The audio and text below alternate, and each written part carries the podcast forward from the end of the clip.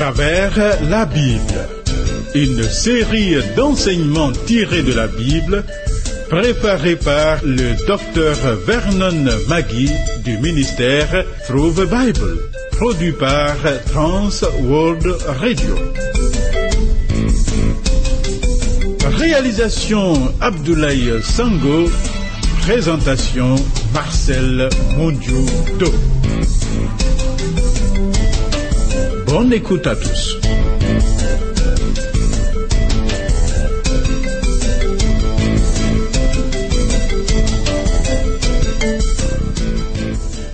Éternel, tes préceptes sont admirables. Aussi mon âme les observe. La révélation de ta parole est claire. Elle donne de l'intelligence aux simples. J'ouvre la bouche et je soupire car je suis avide de tes commandements. Ô Sauveur, Dieu du peuple vivant. Diabité Rodriguez est à la prise de son. Le programme à travers la Bible que nous suivons est le 67e. Nous souhaitons correspondre avec toi. N'hésite pas de poser toutes les questions à propos de cette étude. Note nos points de contact que voici.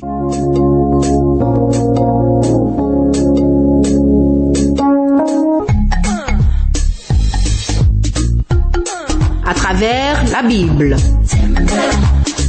À travers la Bible sur TWR. Vos commentaires et vos réflexions nous intéressent. Écrivez-nous à l'adresse suivante à travers la Bible 06 BP 21 31 Abidjan 06 Côte d'Ivoire. Téléphone 22 49 03 01. Email twr 21 31 yahoo.fr. Site www.twrafrica.org.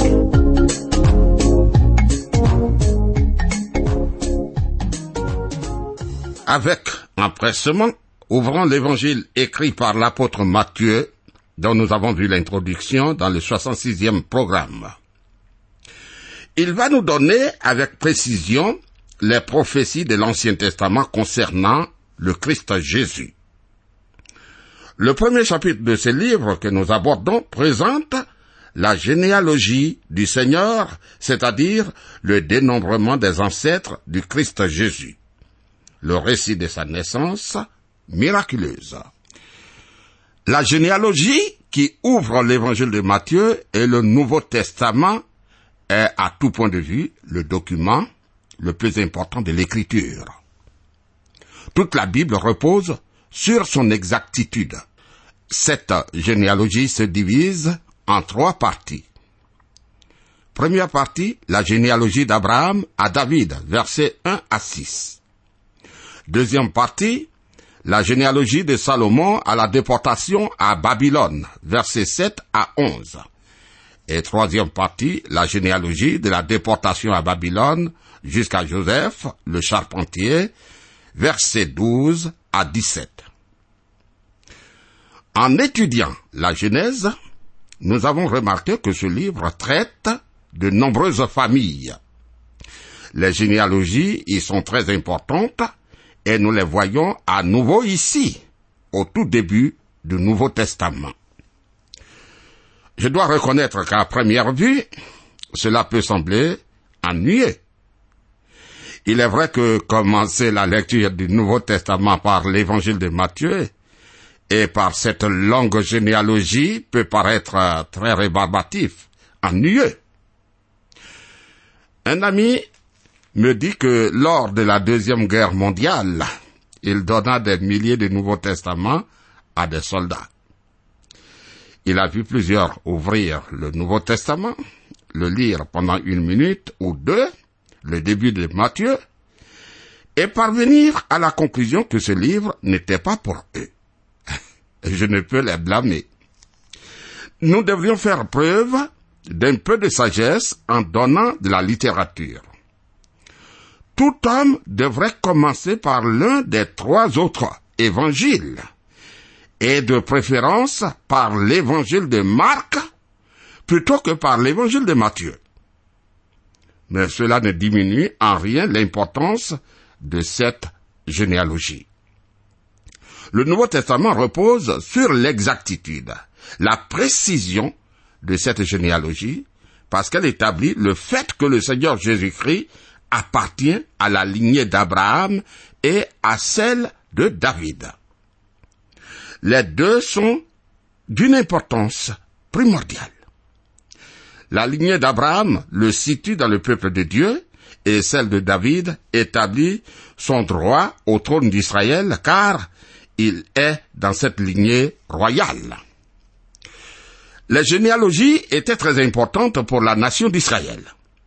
Grâce à elles, l'on pouvait établir si un tel appartenait réellement à une lignée particulière. Par exemple, quand Israël est revenu de la déportation à Babylone, nous trouvons dans le livre d'Esdras, ils cherchèrent leur titre généalogique, mais ils ne les trouvèrent point. On les exclut du sacerdoce. C'est écrit en Esdras 2, verset 62. Il était possible à l'époque d'Esdras de consulter le registre de la tribu de Lévi et d'en noter ceux qui faisaient de fausses déclarations. Évidemment, ces généalogies étaient conservées par le gouvernement et tous pouvaient les consulter. J'ai l'impression qu'elles étaient placées dans le temple parce qu'Israël était une théocratie où la religion et l'État étaient un cette généalogie était exposée et pouvait être copiée du moins avant la destruction du temple en l'an 70 après Jésus-Christ. Tu vois, les ennemis de Jésus y avaient accès et ils ne s'en sont pas certainement privés. C'est un fait intéressant et important. Ses adversaires pouvaient contrôler chaque mouvement du Seigneur Jésus-Christ et proposer même une fausse explication de la résurrection mais jamais. Ils n'ont jamais mis en doute sa généalogie, certainement parce qu'ils l'ont vérifié et l'ont trouvé exact. Fait extrêmement important, sa généalogie place Jésus dans une position unique. Il a déclaré en effet, celui qui n'entre pas par la porte dans la bergerie, mais qui y monte par ailleurs est un voleur et un brigand. Jean 10, verset 1. Cette bergerie est la nation d'Israël. Il n'y est pas entré en passant par-dessus la barrière, et non plus il n'y est pas pénétré par un passage étroit, mais y est entré par la porte. Jésus y est entré par la porte, car il était né dans la lignée de David et dans celle d'Abraham. Voici ce que Matthieu affirme. Jésus est l'accomplissement de tout l'Ancien Testament.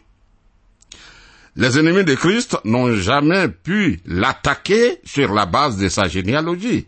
C'est pourquoi ils ont cherché d'autres moyens.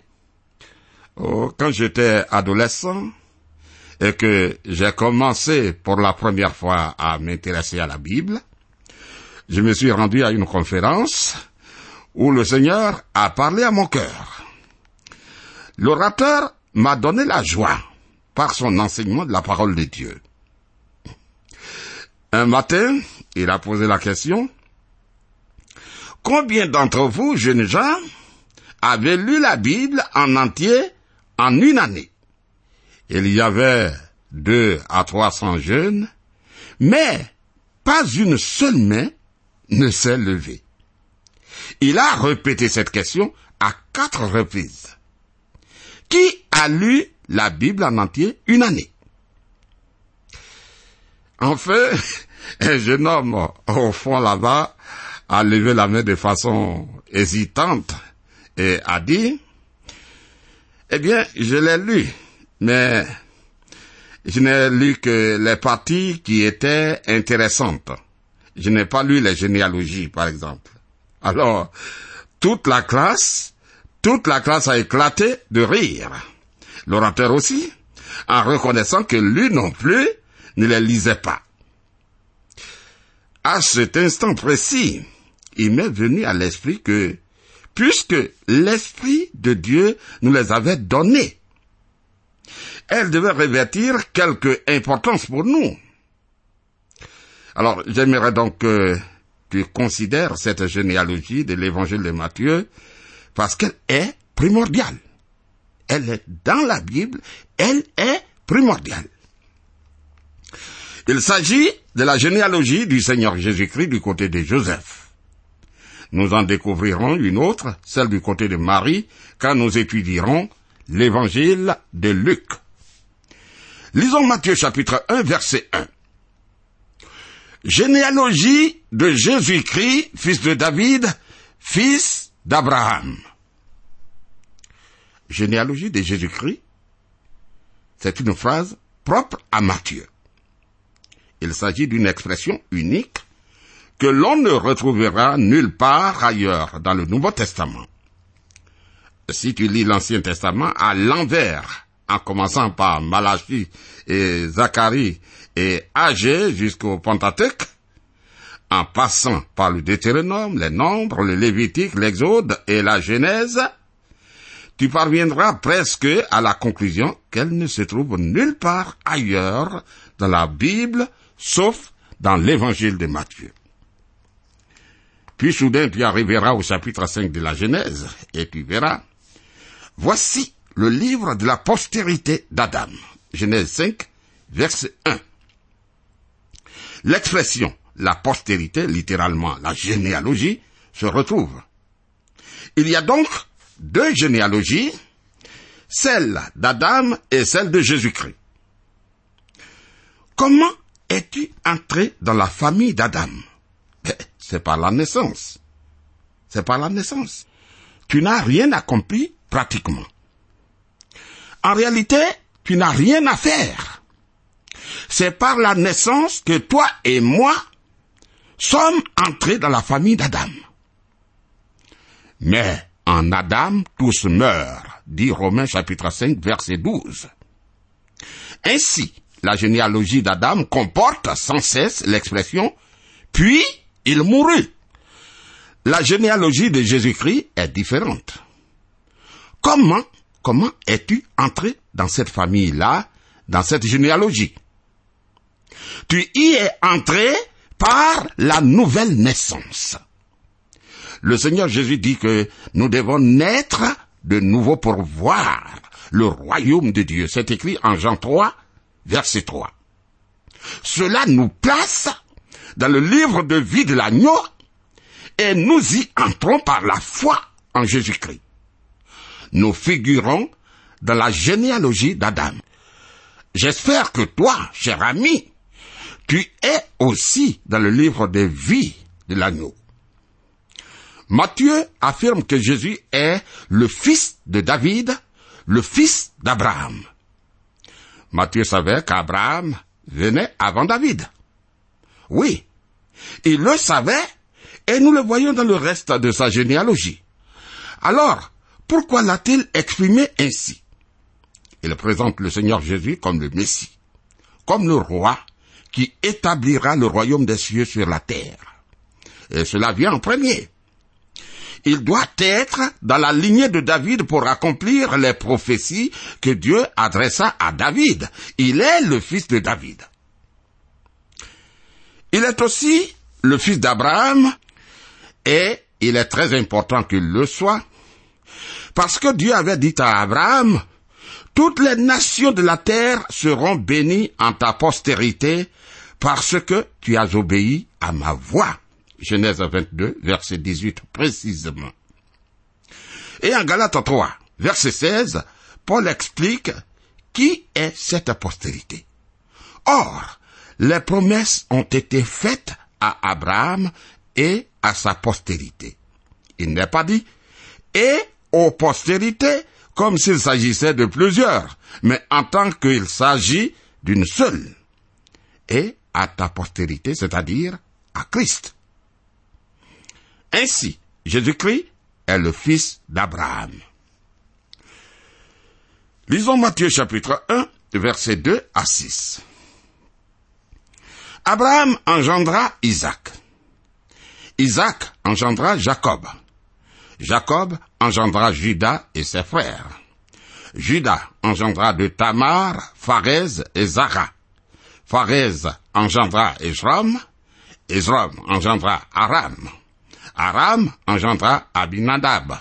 Aminadab engendra Nasson. Nasson engendra Salmon. Salmon engendra Boaz de Rab. Boaz engendra Obed de Ruth. Obed engendra Isaïe. Isaïe engendra David. Le roi David engendra Salomon de la femme d'Uri. Voilà. Un regard attentif à la généalogie qui suit n'est pas seulement intéressant, mais c'est passionnant, tu vois. Quatre noms ressortent de façon particulière. C'est étonnant de les trouver inclus dans la généalogie de Jésus-Christ. D'abord, ce sont des noms de femmes. Des noms de femmes. En second lieu, ce sont des noms de païens. Habituellement, les noms des femmes n'apparaissaient pas dans les généalogies bibliques. Aujourd'hui, il en est de même. Lors d'un mariage, le nom choisi par le couple est le nom de l'homme et non celui de la femme. Sa lignée disparaît tandis que celle de l'homme demeure. C'est ainsi que nous procédons aujourd'hui, et c'est de cette façon qu'ils agissaient aussi en ce temps-là. À l'époque de Jésus, il était inhabituel de trouver dans une généalogie le nom d'une femme. Toutefois, ici, nous avons le nom non seulement de quatre femmes, mais de quatre païennes. de quatre païennes. Comme tu le sais, Dieu, dans la loi, a déclaré que son peuple ne devait pas contracter des mariages mixtes, c'est-à-dire marier des femmes païennes. Déjà, Abraham a reçu l'ordre de Dieu d'aller chercher dans sa propre famille une épouse pour son fils Isaac. Isaac a fait de même pour son fils Jacob. C'était la volonté de Dieu afin que la foi en lui subsiste chez tous ceux qui figuraient dans la lignée qui conduisait au Seigneur Jésus-Christ. Toutefois, dans sa généalogie se trouvent les noms de quatre femmes païennes, deux étaient cananéennes, une moabite et la dernière hittite. L'on se pose tout naturellement la question, comment sont-elles entrées dans la généalogie de Jésus-Christ? Tamar est la première au verset 3, son histoire nous est racontée au chapitre 33 de la Genèse, où son nom est Tamar. Ce chapitre est l'un des plus affreux de la Bible. Tamar est entré dans la généalogie de Christ malgré un comportement lamentable, un comportement très sale. Rab est la suivante, au verset 5. Ce n'est pas un personnage très intéressant si l'on en juge par son histoire racontée en Josué chapitre 2. Mais elle est devenue une personne merveilleuse après être venue à la connaissance du Dieu vivant et vrai. Il est dit, c'est par la foi que Rab, la prostituée, ne périt pas avec les rebelles, parce qu'elle avait reçu les espions avec bienveillance. C'est écrit en Hébreu chapitre 11, verset 31. Elle entra dans la généalogie de Christ par la simple raison qu'elle a cru. Elle a cru. Remarque la progression. Il faut venir à Dieu comme pécheur, puis étendre la main de la foi. Ruth est la suivante au verset 5. C'est une personne charmante en qui l'on ne trouve rien de répréhensible. Mais à l'époque de Ruth. La loi stipulait qu'une Moabite ou une Ammonite ne devait pas pénétrer dans l'assemblée de l'Éternel. Voix Deutéronome 23, verset 3. Bien que la loi l'excluait, un homme du nom de Boise se rendit dans son champ un jour et ce fut le coup de foudre. Peut-être ignores-tu que je croyais au coup de foudre. J'ai demandé ma femme en mariage lors de notre second rendez-vous, et la seule raison pour laquelle je ne l'ai pas fait lors du premier est que Je ne voulais pas qu'elle pense que j'étais trop pressé. Mais comprends-moi bien, nous avons attendu un an et plus avant de nous marier pour tester nos sentiments. Et c'est à mon avis la meilleure attitude à adopter. Boise aima Ruth dès le premier regard, et il y accorda sa faveur en la recouvrant de son manteau et en l'amenant, elle, une païenne, dans l'assemblée d'Israël. Il a envoyé là, en Israël. Elle lui demanda, Comment ai-je trouvé grâce à tes yeux pour que tu t'intéresses à moi, à moi qui suis une étrangère? C'est écrit en Ruth 2, verset 10. Toi et moi pouvons poser la même question à Dieu concernant sa grâce envers nous. Une fois encore, remarque la progression. Remarque, nous venons comme pécheurs et étendons la main de la foi. Et alors, par sa grâce, par sa grâce merveilleuse, Dieu nous sauve. Bathsheba n'est pas mentionnée par son nom, mais appelée la femme d'Uri, verset 6. Son nom n'est pas mentionné parce que David était le principal responsable de leur adultère, et David était celui qui devait payer. Oui. Elle entra dans la généalogie de Christ parce que Dieu ne rejette pas l'un de ses enfants qui pêche. Dieu ne rejette jamais ses enfants quand ils pêchent parce qu'ils sont ses enfants.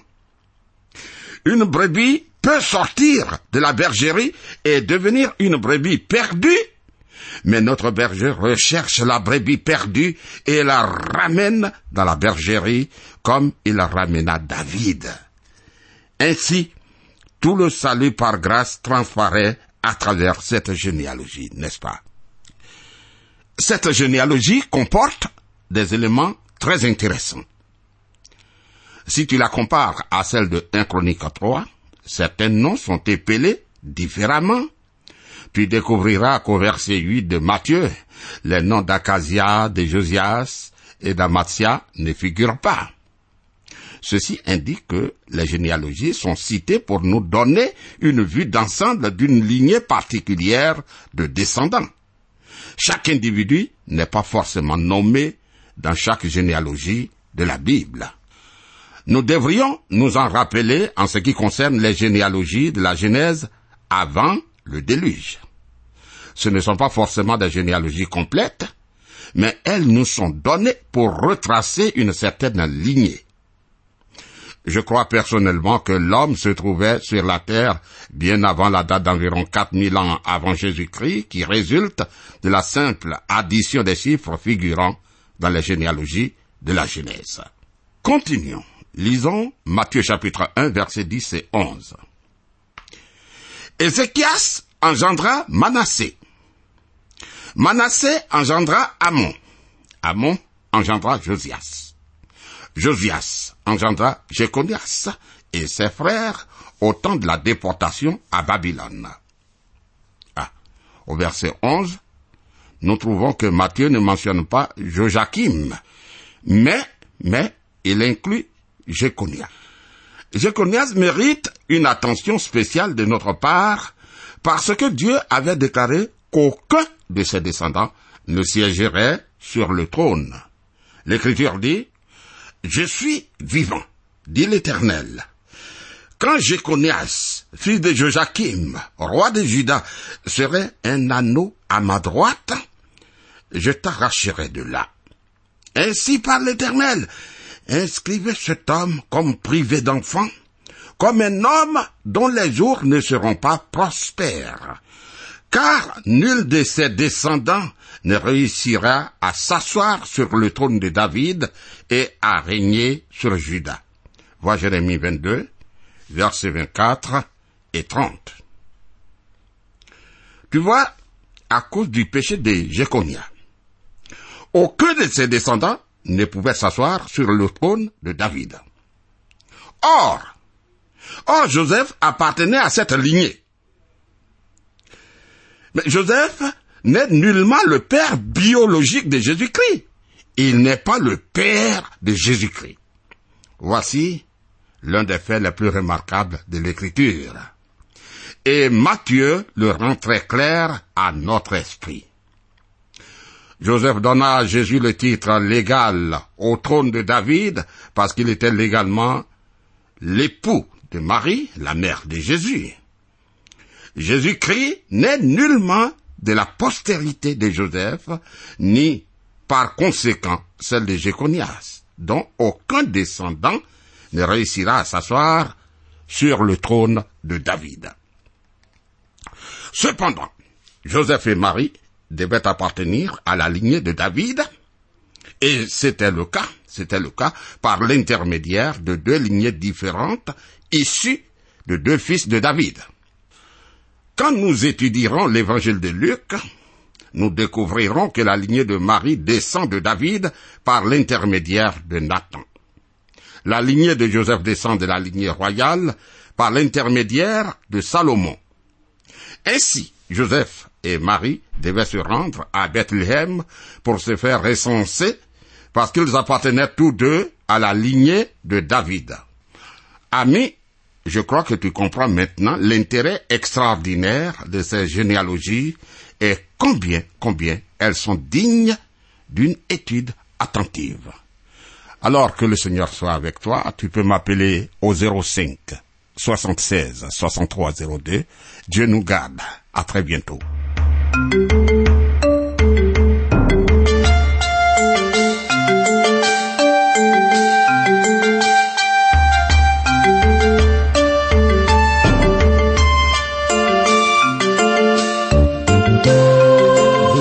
De suivre le programme À travers la Bible, un enseignement du docteur Vernon Magui du ministère Through the Bible, une production de Trans World Radio.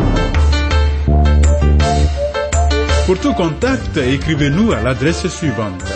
À travers la Bible, 06, boîte postale 21 31, Abidjan 06, Côte d'Ivoire. Je répète, à travers la Bible, 06, boîte postale 21 31, Abidjan 06, Côte d'Ivoire. Téléphone 22 49 03 01. Je dis bien 22 49 03 01. Que Dieu vous bénisse.